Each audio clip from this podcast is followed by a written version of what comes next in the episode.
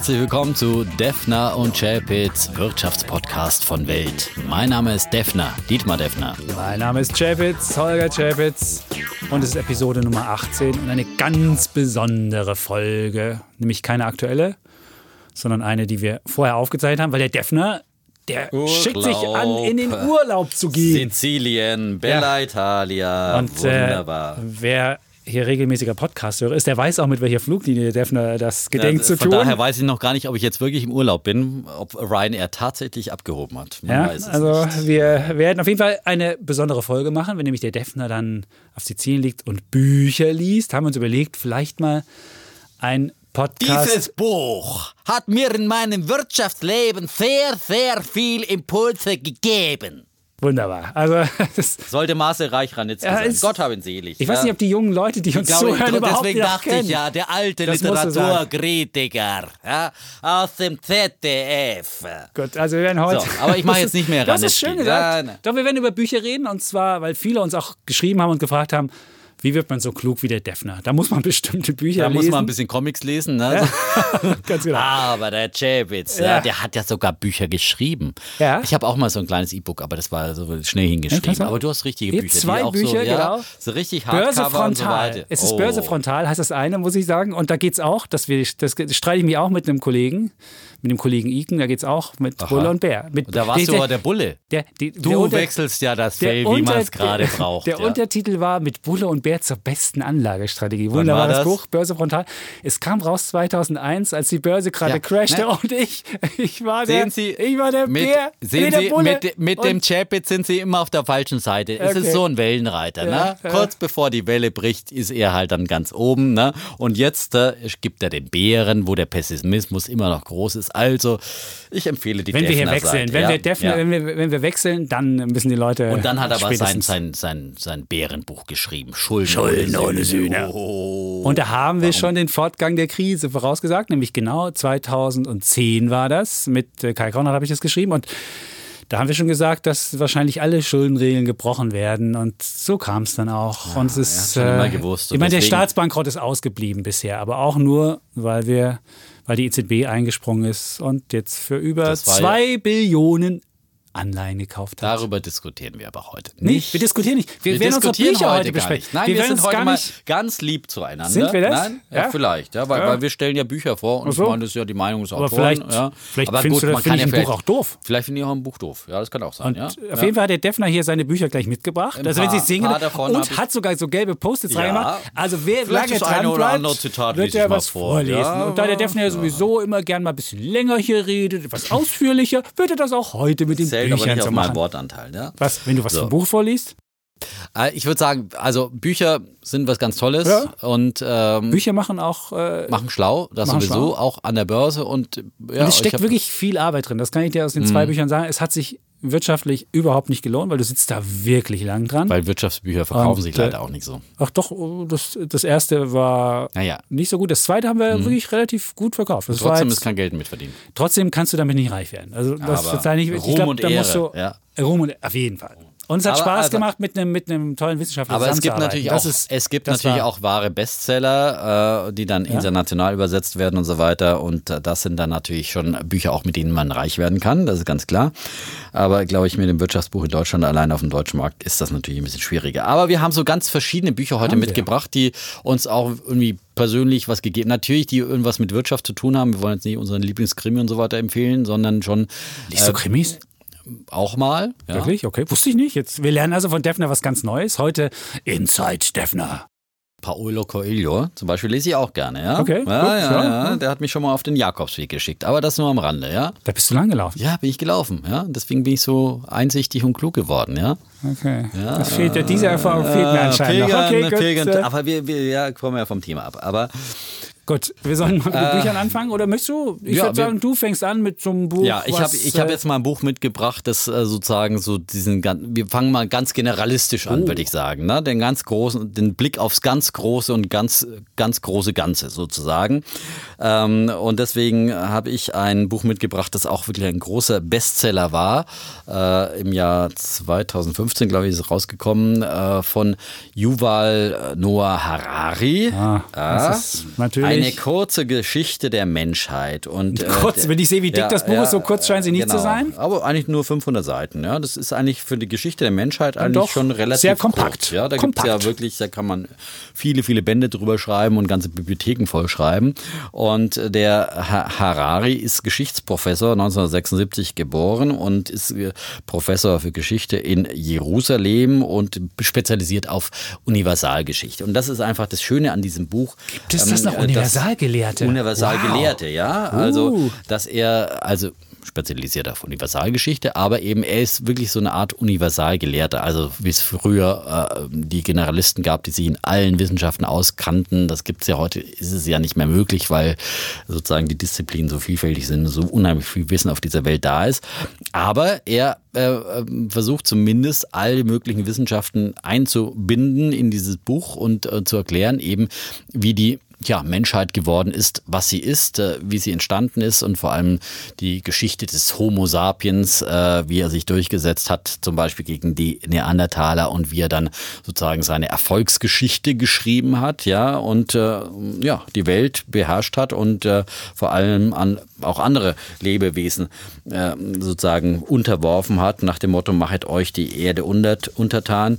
Ähm, und ähm, was eben dazu geführt hat, also ähm, wenn man einfach einen Blick ins Inhaltsverzeichnis wirft, die, die verschiedenen Revolutionen, die es gab. Äh, er nennt das zum Beispiel die kognitive Revolution, also die Entwicklung von Sprache als eben äh, Basis zum Beispiel, dass man überhaupt dann äh, sozusagen äh, kommunizieren konnte und überhaupt das äh, Kognitiv insgesamt. Dann aber ganz wichtig die landwirtschaftliche Revolution. Das war für mich, also für mich gab es einfach schon einige sehr viele Momente, Aha-Erlebnisse, mhm. genau, wo man einfach das, das jetzt einfach einfach mal zu verstehen, was die Welt im Innersten zusammenhält, vielleicht nicht im ganz Innersten, aber eben zu Jetzt verstehen, wie, wie, um wie, die, die Menschheit so entstanden Defner. ist. Ja, äh, wir reden ja über Bücher heute. Ja. Ne? Und Ein äh, das war für mich also dieses und, und ich habe das Geschenk bekommen mal zum Geburtstag von guten Freunden und die gesagt haben, wow, das ist ein tolles Buch und dann wollte ich dieses Buch wirklich nicht mehr aus der Hand lesen legen, weil weil es einfach so sich äh, wirklich so querbeet eben über alle, äh, wie gesagt, äh, Wissenschaften, äh, Dings hinweg und Entwicklungen hinweg ähm, sozusagen die dieses ganz große Bild gezeigt hat. Ein und ein, zum Beispiel, ja, und ein wichtiger Punkt war zum Beispiel äh, sozusagen die landwirtschaftliche Revolution, wie er sie hier nennt. Und für ihn ist es dann der größte Betrug äh, der Geschichte, weil er sagt, ja gut, äh, das hat uns zwar dazu gebracht, dass wir jetzt äh, viel mehr Nahrung herstellen konnten durch äh, Züchtung von äh, Tier- und Pflanzenrassen sozusagen und dass wir sozusagen den Ernährungsoutput extrem steigern konnten. Aber letztendlich sind dadurch eben auch viel mehr Menschen wieder sozusagen, äh, gab es dann über oder halt ist die Bevölkerung einfach enorm gewachsen und letztendlich pro Kopf hat sich der Lebensstandard äh, nicht verbessert, eher verschlechtert. Das ist ja pessimistisch. So ja, er ist das eigentlich, passt ja überhaupt eigentlich ist er sehr pessimistisch, wenn er, wenn er so diese, diese ja. Welt betrachtet. Äh, und, und seine Grundthese eben zur landwirtschaftlichen Revolution ist, Mensch, wären wir doch einfach Jäger und Sammler geblieben. Oh. Damals waren wir glücklich und wir haben genauso viel uns geholt, wie wir zum Leben gebraucht haben, haben nicht sozusagen sozusagen die Natur, die Welt untertan gemacht äh, und zu beherrschen versucht.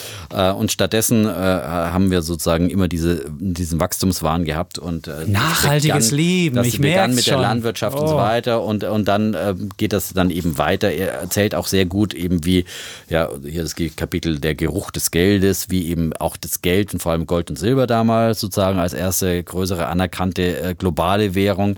Ähm, Schon damals, der, siehst ja, du, lieber Defner, ja, das, das heißt nicht, dass überlebt. es für alle Zeiten so bleiben muss, um an einen früheren.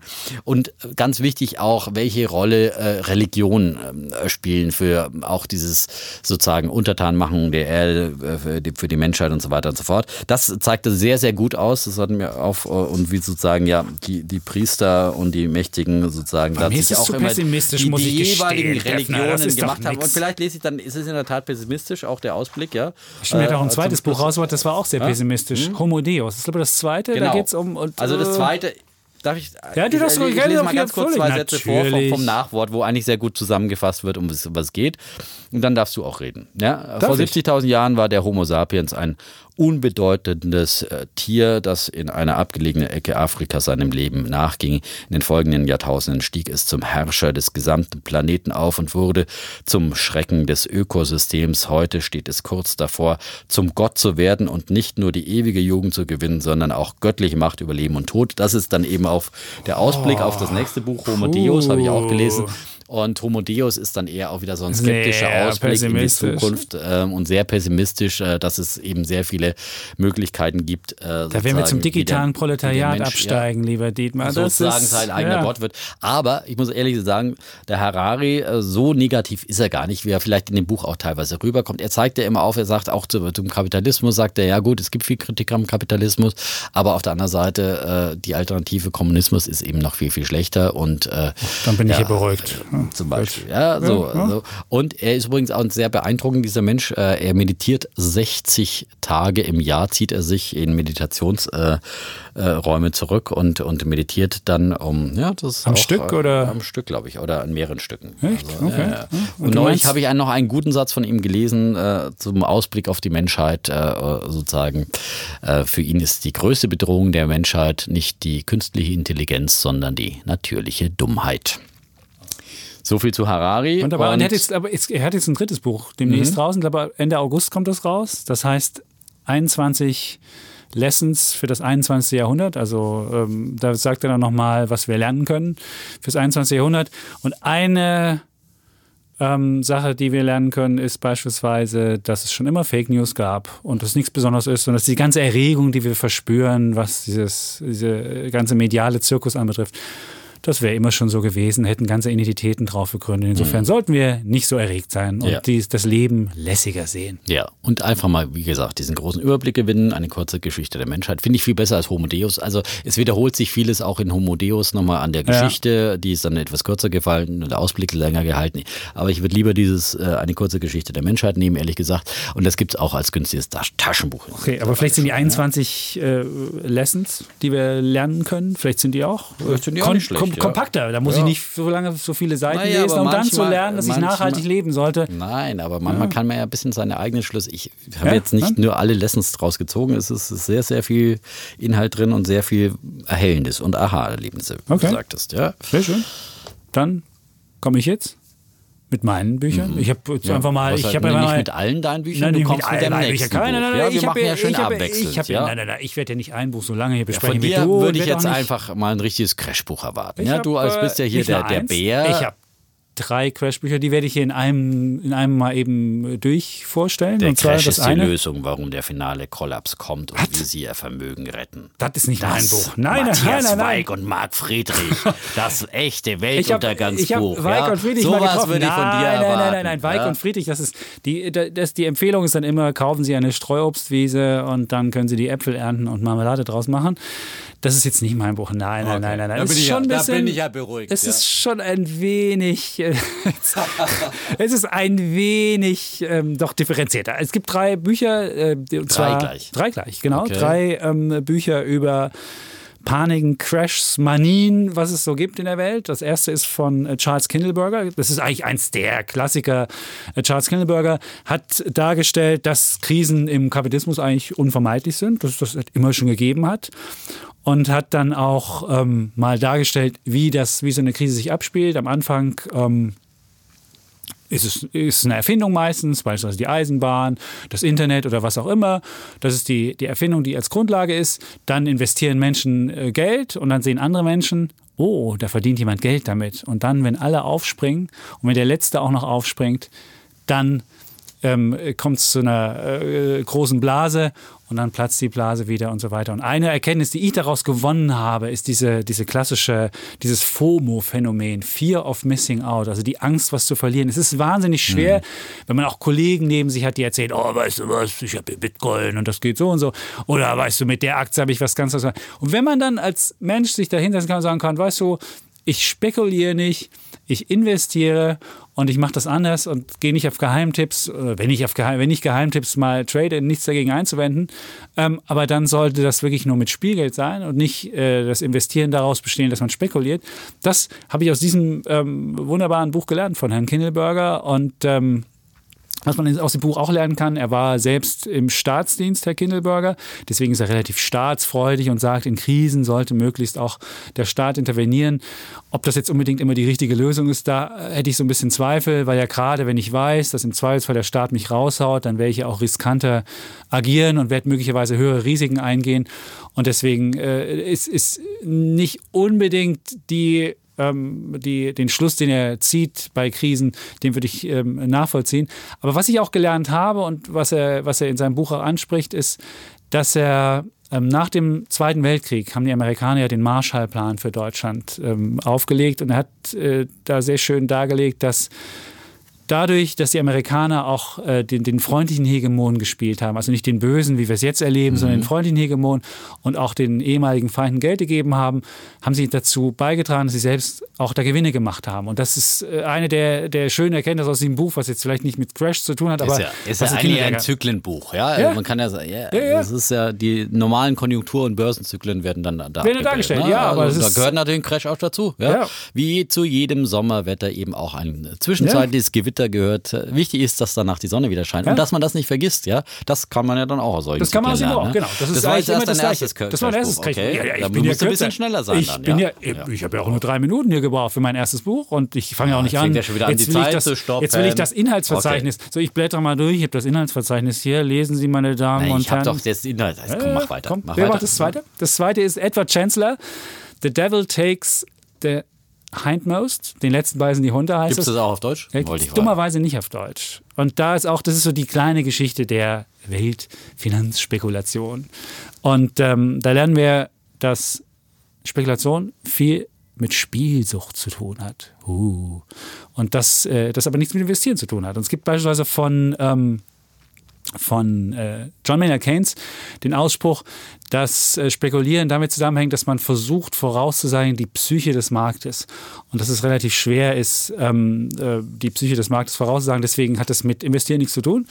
Und er erzählt dann auch von den gesamten Blasen, die es in der Welt gab und natürlich die bekannteste ist die Tulpenmanie von 1630.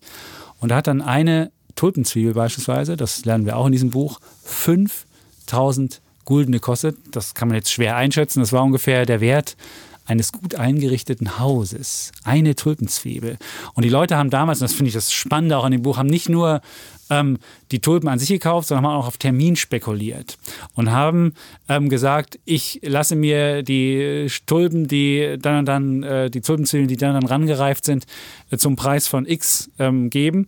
Und was man aus diesem, aus diesem Buch auch sehr schön lernen kann, dass viele das auf Kredit gemacht haben und sich dabei kräftig verzockt haben. Und man lernt da auch das Gefährliche an Spekulationsblasen. Wenn nämlich Spekulationsblasen mit äh, Fremdkapital einhergehen, also wenn man Schulden macht, das hat man bei der Immobilienkrise gemerkt oder auch ähm, bei der Internet, äh, bei Internetbubble nicht so doll, sondern bei anderen Krisen eher, wenn ähm, Schulden eine Rolle dabei spielen und wenn man sein Spekulationsobjekt mit Schulden kauft, dann führt eine platzende Spekulationsblase zu einer größeren Finanzkrise, weil dann meistens auch Banken mit betroffen sind, das Finanzsystem mit betroffen ist und ähm, deswegen sind solche Krisen auch die äh, besonders schwerwiegenden. Das war das Buch, nämlich Edward Chancellor, Mhm. The Devil Takes the Hindmost.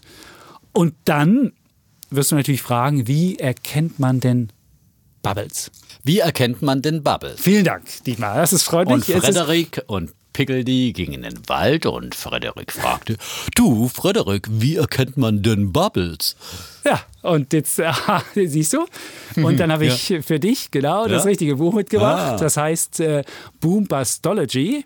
Spotting Financial? Bubble. Hast nein, nein, deutsche nein, nein, nein, das ist kein Deutsch, dummerweise die guten Bücher gibt es halt nur auf, äh, Englisch. Doch, doch, doch, doch. deutsche- Das ist von ins Deutsche Vikram, übersetzte Bücher Vikram Manchramani.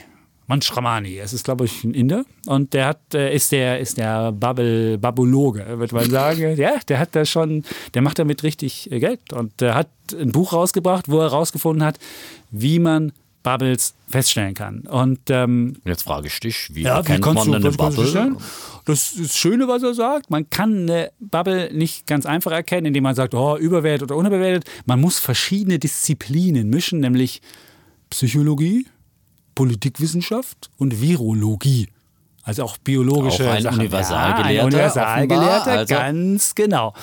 Und dann hat er geguckt, ähm, wie findet man raus, dass äh, eine Bubble gibt. Eine Idee dahinter war, und das fand ich eine wirklich kluge Idee. Normalerweise ist ja so, wenn ein Gut teurer wird, sinkt die Nachfrage. Das ist ja klassische, klassische Angebot-Nachfrage-Sache.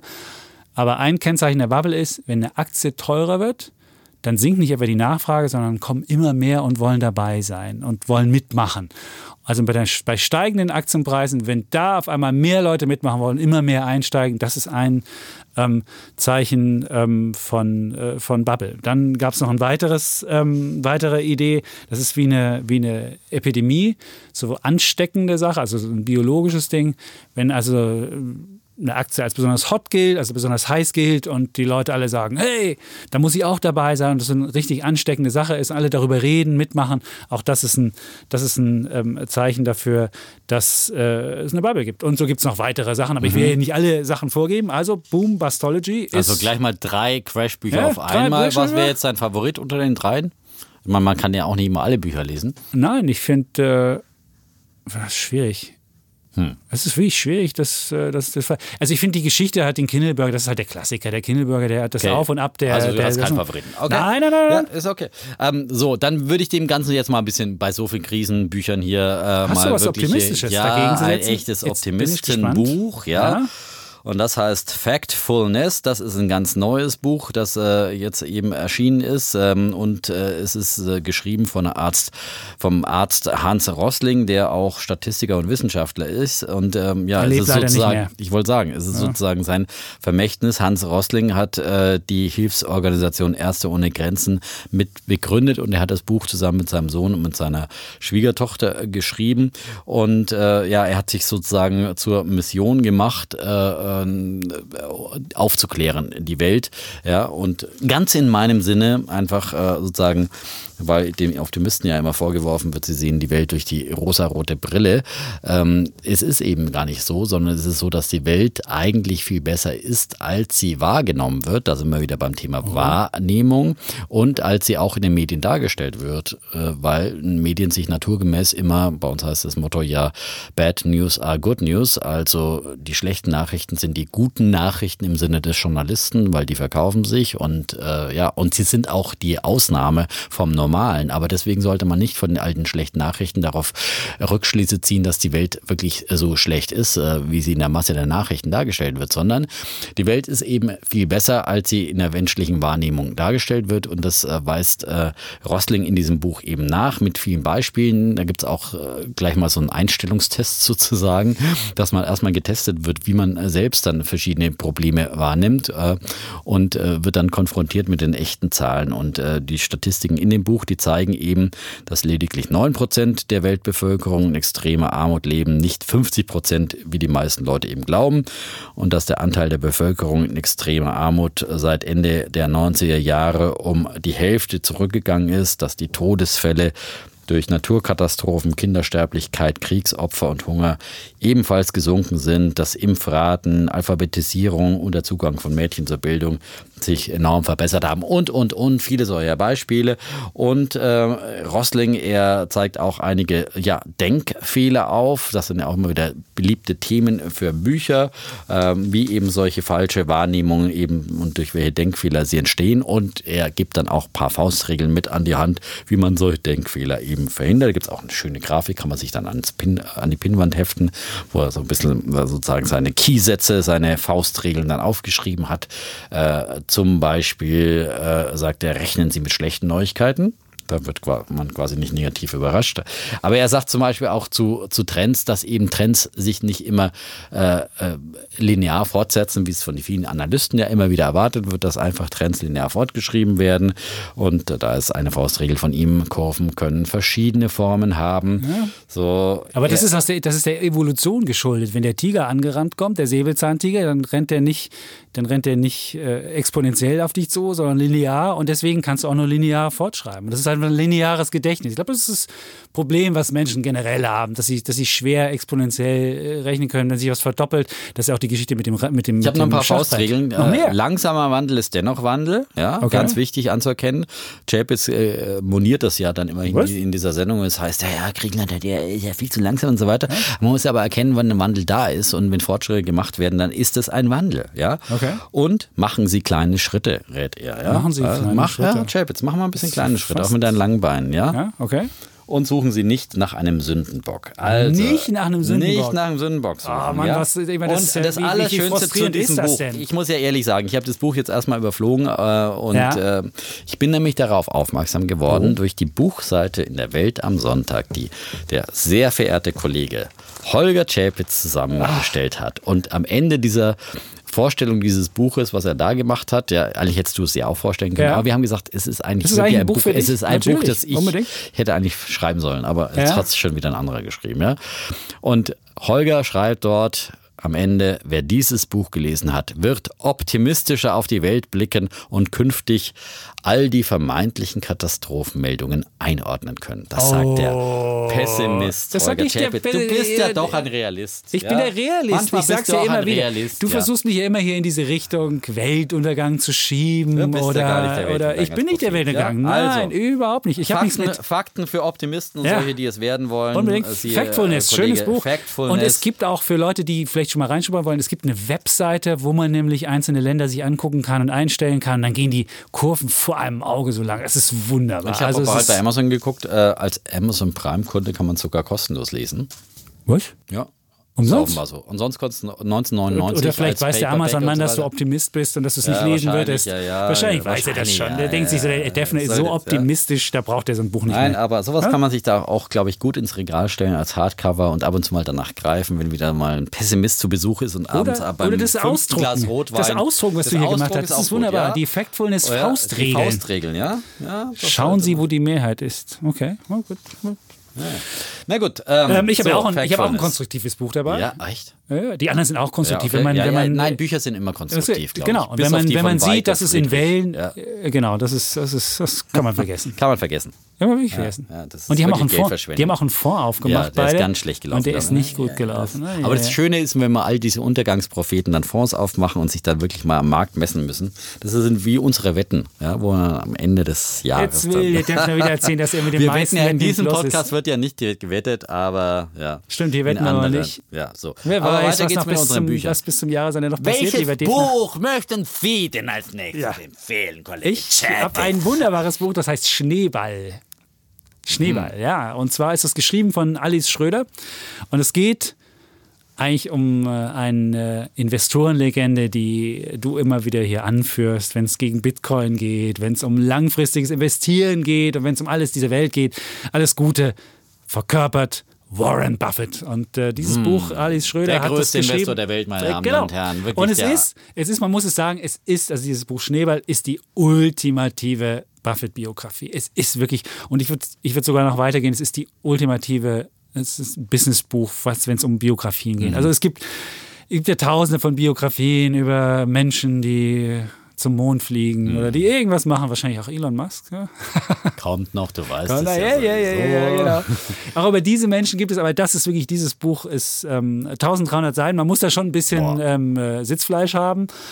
Und, ähm, aber es wird sehr detailliert teilweise, aber es wird nie langweilig. Und man lernt schon, dass Warren Buffett mit zehn Jahren Millionär werden wollte und schon in seiner Jugend so Tugend entwickelt hat, Sparsamkeit und intuitiven Umgang mit Zahlen. Und da kommen wir genau zu der Sache, die die ihn groß gemacht hat, sind diese, dieses Zahlenverständnis, warum das Buch aus Schneeball heißt. Er hat sich halt klar gemacht, wenn ich heute 10 Dollar habe und die anlege, dann wird das über die Zeit immer mehr. Und nicht nur mit dem, mit dem Zinssatz, sondern auch dann gibt es diesen berühmten Zinseszinseffekt. Und das ist halt wie der Schneeball, der den Berg runterrollt und immer größer wird. Und je größer wird, desto noch größer wird er. Und das ist dieser, dieser berühmte Schneeballeffekt.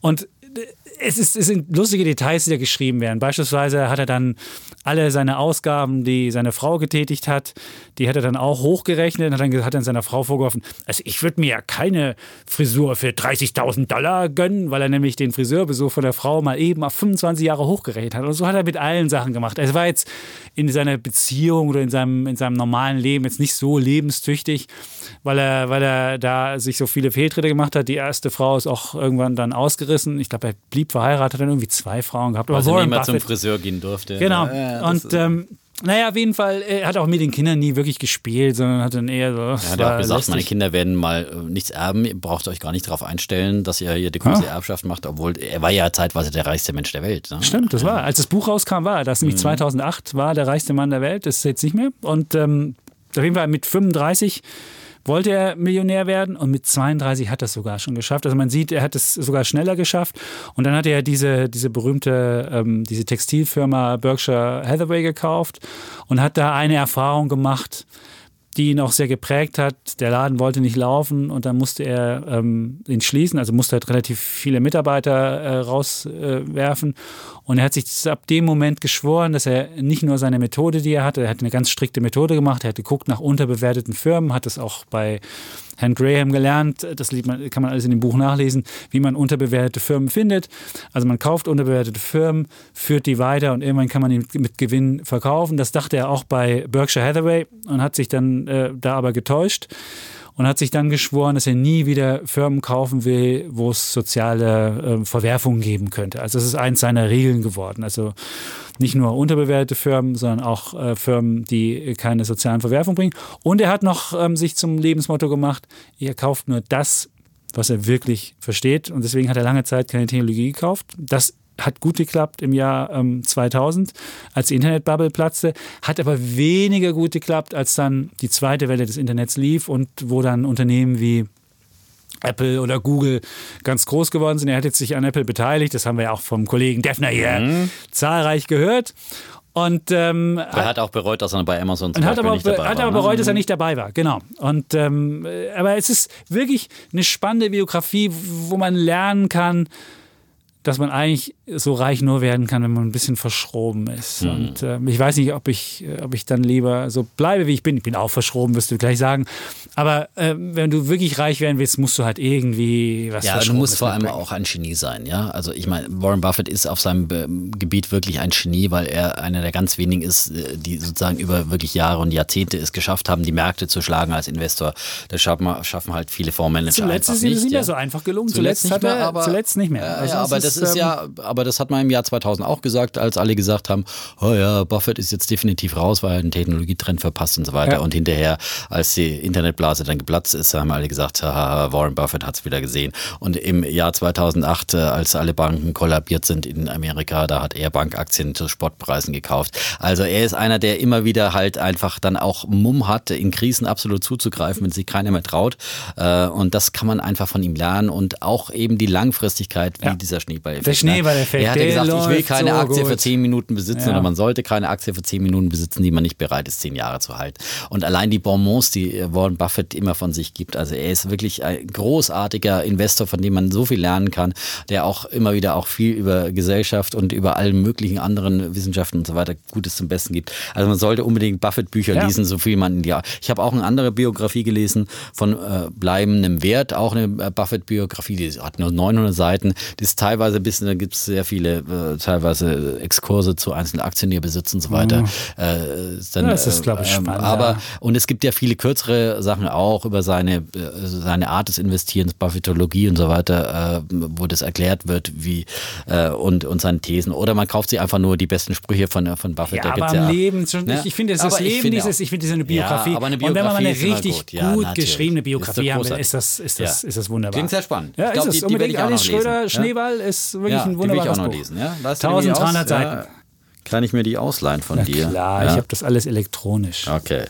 Ähm, dann. Hast du ein ja, Buch? äh, Ich möchte an Buffett anschließen, denn der wird in meinem nächsten Buch auch äh, zitiert. Und zwar. Äh, ähm, Meine Damen und Herren, jetzt liest Dietmar Defner wieder Dietmar vor. liest wieder vor. Vielleicht solltest du Hörbuch Für die, äh, für die meisten werden. Großanleger und Privatanleger sind Indexfonds mit minimalen Gebühren der beste Weg, um Aktien zu besitzen. Diejenigen, die diesen Weg einschlagen, können sicher sein, dass ihre Nettoerträge die meisten, die der meisten Profianleger schlagen. Warren Buffett, legendärer US-Investor, wird hier faszinierend, zitiert. dass er gerade das Buch. sagt, obwohl er eigentlich mit aktivem Management Genau. reich geworden ja, ja. ist. Und das Beste, was auch in diesem Buch dann, also es geht um das Buch Gottfried Heller, äh, ist der Autor und die Revolution der Geldanlage Oh. und es geht in diesem Buch um ETFs, die mir Das von, haben wir letzte die Woche von in mir unserem- ja, Ja, ja und die von mir ja werden. immer wieder hier äh, propagiert, propagiert. werden in diesem Aber leider Podcast, tun das die Deutschen ja. noch nicht. Die Deutschen investieren noch zu wenig in ETFs. Wir hatten es ja vor, ich glaube, Nicht vor nur in zwei ETFs. oder vor drei E- Episoden Ja, ging sie- es darum, sie investieren einfach- was für Ja, ein Mist. genau. Sie investieren ETFs. überhaupt zu wenig Ja. in Aktien und ETFs äh, sind sozusagen ein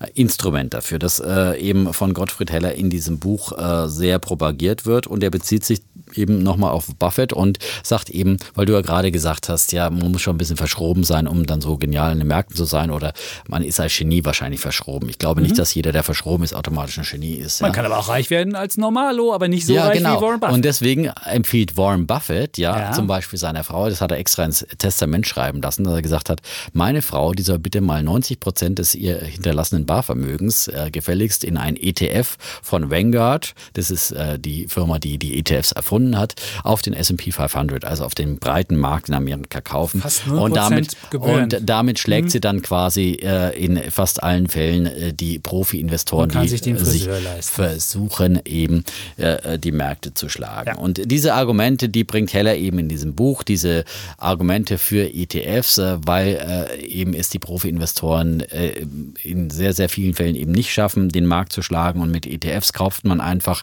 den Marktdurchschnitt und das zu sehr, sehr niedrigen Gebühren. Und deswegen nennt er eben ETFs die Revolution der Geldanlage.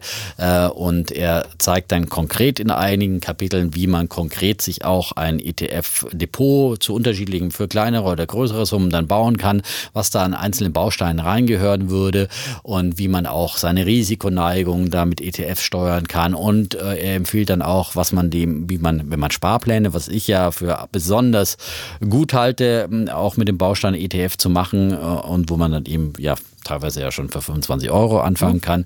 Und er bringt auch verschiedene Beispiele. Wenn man sagt, da sagt er, okay, für 50 Euro Sparplan nimmst du das und das, für 100 Euro nimmst du das und das und äh, für 250 kannst du ein paar mehr äh, Sparpläne auf verschiedene ETFs abschließen. Da gibt es eben ganz konkrete Mit Tipps dazu. Praxistipps, super. Praxistipps, Sehr ja. Also schön. damit kann man wirklich sagen, also wenn man jetzt hier neugierig geworden ist äh, in diesem Podcast und sagt, ich will jetzt endlich mal mit diesen ETFs anfangen, dann gibt es eigentlich sozusagen das Know-how dazu bei Gottfried Heller. Es gibt natürlich, das Buch musste ja auch voll werden, sage ich jetzt mal, äh, viel drumherum. Was ich ganz interessant fand, die sind so ein bisschen so kleine Schmankerl. Ja, Schmankerl aus seiner Vergangenheit, Ja. weil, weil er ja, er ist ja schon ähm, Hat er nicht mit ähm, André altes Eisen. Costolani Nein, er hat zusammengearbeitet? mit Costolani zusammen. Er ist 35 geboren, hat äh, zusammen Geburtstag mit Ludwig Erhard, fühlt sich dem auch sehr verpflichtet und er war eben Partner von André Costolani, dem Mhm. wirklichen Börsenaltmeister, der ihn eben auch sehr geprägt hat und Costolani ist ja auch ein Anhänger der, äh, ein Contrarian, wie man sagt, also einer, der antizyklisch handelt an den Börsen. Das ist auch, was Gottfried Heller immer wieder predigt und ich habe ihn so oft auch schon interviewt im, äh, im Fernsehen, damals bei N24, jetzt heißen wir ja Weltfernsehen. Ähm, ähm, aber zu N24-Zeiten noch und als wir noch in München zum Beispiel waren, war er auch häufig bei uns im Gottfried Studio. Heller. Ja, Gottfried Heller und einer, der zum Beispiel damals, als wir in Anfängen waren, immer wieder gewarnt hat, der neue Markt, äh, Finger weg davon, das ist alles übertrieben. Auch da hat er recht bekommen und äh, stattdessen Substanzaktien, äh, Dividendenaktien und dergleichen empfohlen. Also meine Empfehlung, wer sich für ETFs interessiert, Die Revolution, Die der, Revolution Geldanlage. der Geldanlage. Super. Ja, und ich glaube, er schreibt, er, er hat sogar, glaube ich, vom geschrieben, Finanzbuchverlag. er hat sogar richtig reingeschrieben, was der Unterschied zwischen synthetischen und Mhm. zwischen ähm, richtig physisch abgebildeten ETFs. Also wirklich was Ja, ja. für normale Menschen, die sich Und damit auch, nicht äh, auskennen, aber auch für Profis. Und durchaus Profis eben lernen mit mal den, was, mit den Risiken, die sind dort auch Ja? beschrieben, aber er argumentiert da Cool. auch und hat natürlich, wie gesagt, ein paar Exkurse dann auch noch zum Euro und so weiter und so fort. Muss man ja auch nicht jedes Kapitel lesen, sondern aber wichtig sind die zu den ETFs. Aber So. die, die Exkurse zum Euro, das ist ganz meine Das Meinung. ist ganz deine Meinung. Ja, von daher ja, ja. davon ist er ein bisschen auf Abwägen. Aber Nein, ist er nicht auf Abwägen. Er ist nicht auf Abwägen. Er ja. ist, ist wirtschaftlich, Nein, ist ein rational, aber- wirtschaftlich denkender Mensch und weiß halt, vor allem- so wie der Euro Nein, konstruiert ist, ist es ein Problem. Er sagt halt, was wir immer wieder hier sagen, was Holger und ich ja einmütig sagen, dass es ein Problem ist, dass die Deutschen ihr Geld falsch anlegen, weil sie einfach die Aktie aus lauter German Angst, da gibt es auch ein großes, die Ängste der Deutschen, großes Kapitel und vor lauter Angst eben die Aktie meiden und sich einfach den äh, Anlagechancen berauben. Und er zeigt ganz klar, dass äh, eben diese Ängste vor Aktien, wenn man langfristig anlegt, wenn man mehr als 15 Jahre anlegt, dann eigentlich gar kein Risiko mehr hat. Das zeigen alle Statistiken. Und all das, äh, wenn man sich eben mal Es sei denn, man hat herantastet an die Börse. 1929 angelegt. Da musste man bis in die 60er Jahre warten. Also es gibt auch Zeiträume, wo man etwas länger investiert. Aber wenn man es als Sparplan macht, und das hatten wir auch letzte Woche so schön besprochen, dann ist es ja auch kein Problem. Okay, weil man dann genau. ja zu allen Zeiten einsteigt Genau, und äh, genau, dabei genau. ist und auch zu Genau, niedrigen genau, Kursen genau, und hohen Kursen und so weiter. Ich So. habe auch noch ein Börsenbuch dabei. Okay. Und zwar eher so ein Snackbuch, also wirklich so Mhm. mit kleinen, hübschen Kapiteln. Der Titel klingt so ein bisschen verboten und zwar Reich werden an der Börse. Das könnte Oh, so äh, Gewinne, Das ist Gewinne, so, Gewinne. reich werden an der Börse, kauf sie jetzt. Ja, genau, genau. Ja. Das, ist, das ist, wird dir gefallen vom Titel her. Ist ein bisschen Nein, ist ein bisschen undifferenziert. billig. Bisschen Was? billig. Klingt billig. Ja, wieso kommt es dann von dir? Was? Das Buch? Du bist doch der große Intellektuelle hier. Ja, Hast du genau. undifferenzierte Bücher? Von Peter Thilo Hasler. Wollte ich nur noch kurz dazu Peter sagen. Thilo Hasler war mal bei der Hypovereinsbank. Da hat er, war Ja, Analyst. Den habe ich da genau. schon mal schon interviewt. Ja. Hast du? Ja, ich habe mal In Verein. deinen guten Zeiten. In meinen guten Als Zeiten habe ich schon mal. in München war. Und ja, damals Wer- in München. Da, Hängst du, hängst, du, hängst du nicht auch noch am, am Flughafen in München irgendwie? Man in hat mich in abgehängt. Man hat mich tatsächlich nach zehn Jahren abgehängt. Ich dachte, hängst du nicht in so einem Hangar hängst du doch da irgendwo. Nein, Lufthansa Terminal 2. Oh, und zwar oh. zwei sehr exponierten Plätzen, Okay. ja. Der Defner. ja. War zu Und alle haben sich immer gefreut, wenn sie aus dem Ausland zurückkamen. Ach, der Dietmar begrüßt mich, ja. Warum haben sie sie abgehängt? Jetzt brauchen sie anscheinend den Platz oder sowas, ne? Echt? Besser als Weil Defner begrüßen N24, wüsste ich jetzt weil auch nicht. Also, N24 nicht mehr N24 also ein besserer Botschafter? Ja, aber- oh Mann, der, der Phantomschmerz von Dietmar. Gut, den wollen wir hier nicht besprechen. Ähm, Ja, du wolltest ein Buch Ich vorstellen. wollte ein Buch vorstellen. Peter Thilo Haser, Reich werden an der Börse. Und warum mich das Buch wirklich überzeugt hat, ist eigentlich das Vorwort. Und da schreibt er, und das ist, es ist so wunderbar, da merkst du auch, wie das ganze Buch geschrieben ist. Er schreibt, jetzt lese ich mich auch mal vor. Autoren, die Börsenratgeber verfassen, in denen sie Tipps geben, wie die Leser reich werden können, tun dies in der Regel, weil sie selbst mit ihren Börsentipps und Anlagestrategien genau das nicht geschafft haben. Das ist sehr ehrlich. Das ist sehr ehrlich. Und, dann Und das fragt er- gilt auch für äh, Journalisten, Und- die über Börse dann- schreiben oder und dann- Podcaster. und dann fragt er, wie steht es mit der Glaubwürdigkeit dieses Buchs? Also es Mhm. ist wirklich einfach eine wunderbare Ouvertüre zu einem, also wirklich selbstironisch geschriebenes Buch, wunderbar. Und so geht es auch weiter. Und ähm, äh, das, das, das Cover ist, naja, der, das, das Cover und den Titel, den kann man eigentlich vergessen. Man muss es eigentlich einschlagen, weil mit so einem Buch willst du auch nicht am Strand liegen. Damit, Mhm. ähm, das ist das, das, aber, aber es geht nicht um einen unseriösen Ratgeber, äh, wie damals vom Börsenbäcker gab es ja mal, gab es ja mal. Markus ähm, Frick. Genau, den hatten, der hat ja auch mal Tipps gegeben, sondern es geht wirklich um wirklich kleine, interessante Schnipsel, wo eigentlich jeder mitbekommt, dass er ungeeignet ist für die Börse. Das ist das äh, Nette. Aber und dann, dann, doch ETFs kaufen sollte. Ganz genau. Dann Und dann, kauft wird er das aber, und dann wird aber eben auf launige Weise festgestellt, dass die menschliche Ratio eigentlich nicht dafür geschaffen ist, an der Börse gut Geld zu machen.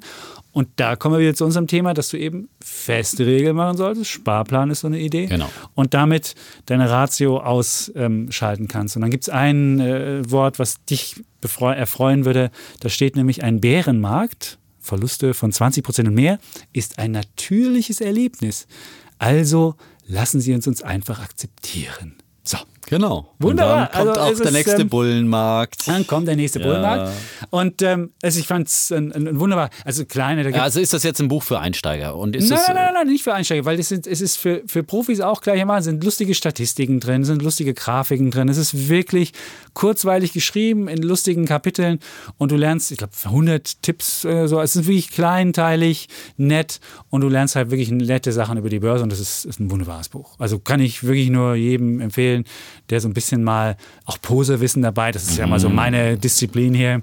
Ähm, insofern äh, wunderbar. Da würde ich ja lieber die Warren Buffett Bio- Biografie Och, lesen. komm, ja, der hat es ja wenigstens Dietmar. selbst geschafft, ja, von einem, der es geschafft hat, reich Ja, aber das ist halt werden. was anderes. Die, den Warren Buffett, das ist halt ein großes Buch. Ja, das, und das ist ist richtig. und das, das ja. ist halt so, ein- so nett, so Okay. zum, man will auch so ein bisschen Okay, Börsensnacks. Ich würde es als Börsensnackbuch Ja. nennen. Das ist okay. Einen habe ich noch, äh, noch nach eins? der Devise. Da hast du eins. Keine ist- Sendung Oh. ohne Tesla darf natürlich auch in dieser Büchersendung Elon Musk nicht fehlen. Der am meisten diskutierte Mann in dieser Podcast-Reihe aus ja. immer wieder aktuellen Anlässen. Und ja, wer sich mal für diesen Mann interessiert und äh, dazu auch eine spannende Biografie lesen möchte und grundsätzlich finde ich ja Biografien eigentlich wirklich immer, ob es jetzt Warren Buffett ist oder cool. was auch immer. Ist ja, man lernt mal was fürs eigene Steve Leben Jobs, draus. Die Apple, äh, ja. der Apple-Gründer, auch eine super spannende Biografie. Ähm, aber auch eben die Elon Musk-Biografie, äh, ähm, die ist von Ashley Vance geschrieben. Elon Musk, wie Elon Musk die Welt verändert, die Biografie. Ja? wie Elon der, Musk die Welt verändert, das äh, beinhaltet schon sehr viel Wahres. Da ist der Autor schon sehr dicht das, am Elon das, gewesen und hat gesagt, ich möchte ein Kind von ja, dir. Er, er war sehr dicht dran und ja, Elon ja. Musk ist sozusagen äh, quasi als Mitautor genannt, oh, weil er doch viel Input über Interviews. Nein, Aber du weißt ja, wie er ist. Wenn du kritische Fragen stellst, wirst du abgemeiert. Insofern wirst, nein, du, nein. wirst du jede Biografie, die du mit ihm in Zusammenarbeit geschrieben hast, lesen, die, wird ja, die wird ja scheußlich sein. Natürlich, du bist ja ein Musk-Fan und sagst, der kann, äh, der kann auf den, zum Weltall fliegen, der Mann hm. kann übers Wasser laufen und. Äh Blenden wir jetzt aus aus meiner Buchfilm. Okay, meine Damen und Herren, hast du nicht? Gut. Nein, ähm, äh, also es ist, es ist so, dass, äh, dass man wirklich auch, man sieht durchaus die negativen Seiten auch von Elon Musk, dass er ein Choleriker ist, wie er immer wieder sozusagen äh, ja ähm, bis ans Äußerste geht oft, aber man lernt ihn schon einfach und das ist einfach mal wichtig äh, in diesem ganzen medialen, in dieser ganzen medialen Aufregung einfach schon mal zu sehen, wo er herkommt äh, und äh, auch wie diese ganze Technikbegeisterheit äh, bei ihm entstanden ist. Äh, war ein großer Fan von Science Fiction und so weiter. Aber vor allem, das Buch ist jetzt auch schon ein paar Jahre alt, äh, aus dem Jahr 2015, also die ganz jüngste Geschichte von Tesla ist nicht mehr dabei, aber natürlich trotzdem, wie er Tesla an den Start gebracht hat und vor allem eigentlich und für, für Raumfahrtfans äh, ist vor allem das Space X, äh, X Kapitel ganz besonders interessant, wie er einfach wirklich die Raumfahrt revolutioniert hat und äh, es ja jetzt endlich wieder schafft, äh, sozusagen, dass auch Amerikaner günstig ins Weltall fliegen und vor allem sozusagen die wiederverwertbare äh, äh, Raum, äh, Raumtransporter erfunden hat, sozusagen die wiederverwertbare Rakete, die dann auch wieder landet und weiterverwertet und dadurch halt eine Revolution auch in der Raumfahrt ermöglicht. Er will ja auch zum Mars fließen und, und all seine großen Re äh, Revolutionen, die er vorhat. Er träumt von einem Hyperloop von unterirdischen. Also er hat unheimlich viele technologische Ideen und ähm, ja, Stimmt, es, ist, gibt Röhre, viele, es gibt viele Anekdoten und so weiter und fort. Und all das äh, kann man wirklich in diesem Buch, das auch lange, in, auch in Deutschland in der Übersetzung ähm, auf den Bestsellerlisten von Wirtschaftsbüchern immer wieder ganz vorne ist, über Jahre sich dort hält und äh, immer noch ein Bestseller. Äh, ja, und wirklich äh, die Pressestimmen, wenn man sich bei Amazon zum Beispiel anschaut, also das ist, sind, sind endlos und alle äh, jubeln dieses Buch hoch. Also es Komm, wirklich, ich jubeln es dir jetzt es von dir. Wirklich, von dir als Musk-Bull will ich jetzt noch eine Nein, dieses. Buch muss man einfach. Ich finde, wenn man Wenn's sich für Elon Musk... Wenn es nur ein Buch im Leben gibt, dann das Elon nein, Musk Buch. Nein, nein, nein. wenn sie auf eine einsame nicht. Insel, nein, wenn sie ins Weltall ich, gehen und nie wieder zurückkommen. Dann lieber die 1300 Seiten Buffett mit, ja. ehrlich gesagt. Ja? Hey. Aber wenn man, sich für Technologie, wenn man sich für Technologie interessiert und für Tesla ja. und auch an sich reiben möchte, dann äh, sollte man dieses Buch mal lesen. Solltest du mal lesen, dann hast du vielleicht ein bisschen mehr Verständnis für Tesla und dann kaufst du dir vielleicht noch Tesla-Aktien und wirst reich. Und wird dann für 420 abgefunden. Oder auch nicht. Oder auch nicht. Oder auch nicht. So, heute keine Wetten. Nein, heute haben wir keine Wetten, aber wir haben, es ist, Bücher sind auch was Wunderbares. Also ich finde ja, ähm, man erfährt so viele Sachen, die, wo man denkt, so, ich habe es ganz anders gedacht, wie es ist. Und das ja. ist das, es gibt, es gab sogar so ein Buch, was ich letztes Mal gelesen I used to think and now I think. Das ist so ein Buch, wo du, wo Menschen schreiben, wo sie ganz fest von der Sache überzeugt waren und dann auf einmal festgestellt haben, es ist ganz anders. Und, und das, das Schöne ist, ja, dass man in Büchern wieder. einfach wieder länger eintauchen kann in eine Thematik und einfach so ein bisschen das schaffst du ehrlich? fokussiert ehrlich. wird. Ich schaff's ehrlich gesagt immer ich nur richtig nicht. im Urlaub. Ich kann nicht wirklich ich nicht gut lesen ich abends. Ich lese immer nur quer. Nee. Im Urlaub liebe ich es wirklich und ich liebe dann auch irgendwie historische Romane oder sowas zu lesen, wo man richtig so in, so, ja, in eine andere Zeit Eintaucht. eintauchen kann und dann einfach komplett weg ist. Ja, aber auch so Biografien eben zum Beispiel Elon mhm. Musk oder auch die von Steve Jobs über Steve Jobs sind wunderbare Bücher und die ja. Buffett-Bücher natürlich. Sowieso. Ja und okay, ein, ein, ein Buch habe ich noch vergessen. Ach, du hast auch noch ein Buch. Nein, oh, this, time, this time is different. This time is different von von Rogoff und Reinhardt. Das ist auch noch ein schönes Buch. Klassiker. Das sollte man unbedingt lesen. Und vielleicht noch von ja. Lia Quad Ahmed. Die Herren des Geldes, da geht es um die ähm, 20er Jahre Amerika Jetzt und wie die Krise, wie die Weltwirtschaftskrise, wie wichtige Notenbanker, die mit verursacht haben. Und da wird, lernt man nämlich sehr schön, wie wichtig Notenbanker sind. Und äh, ja, das ist ein Costolani und ein Costolani sollte man auch noch? mit reinpacken. Ja, dann. Die Kunst über Geld nachzudenken, sozusagen cool. auch sein Spätwerk und ähm, da ist auch oder andere Costolani-Bücher.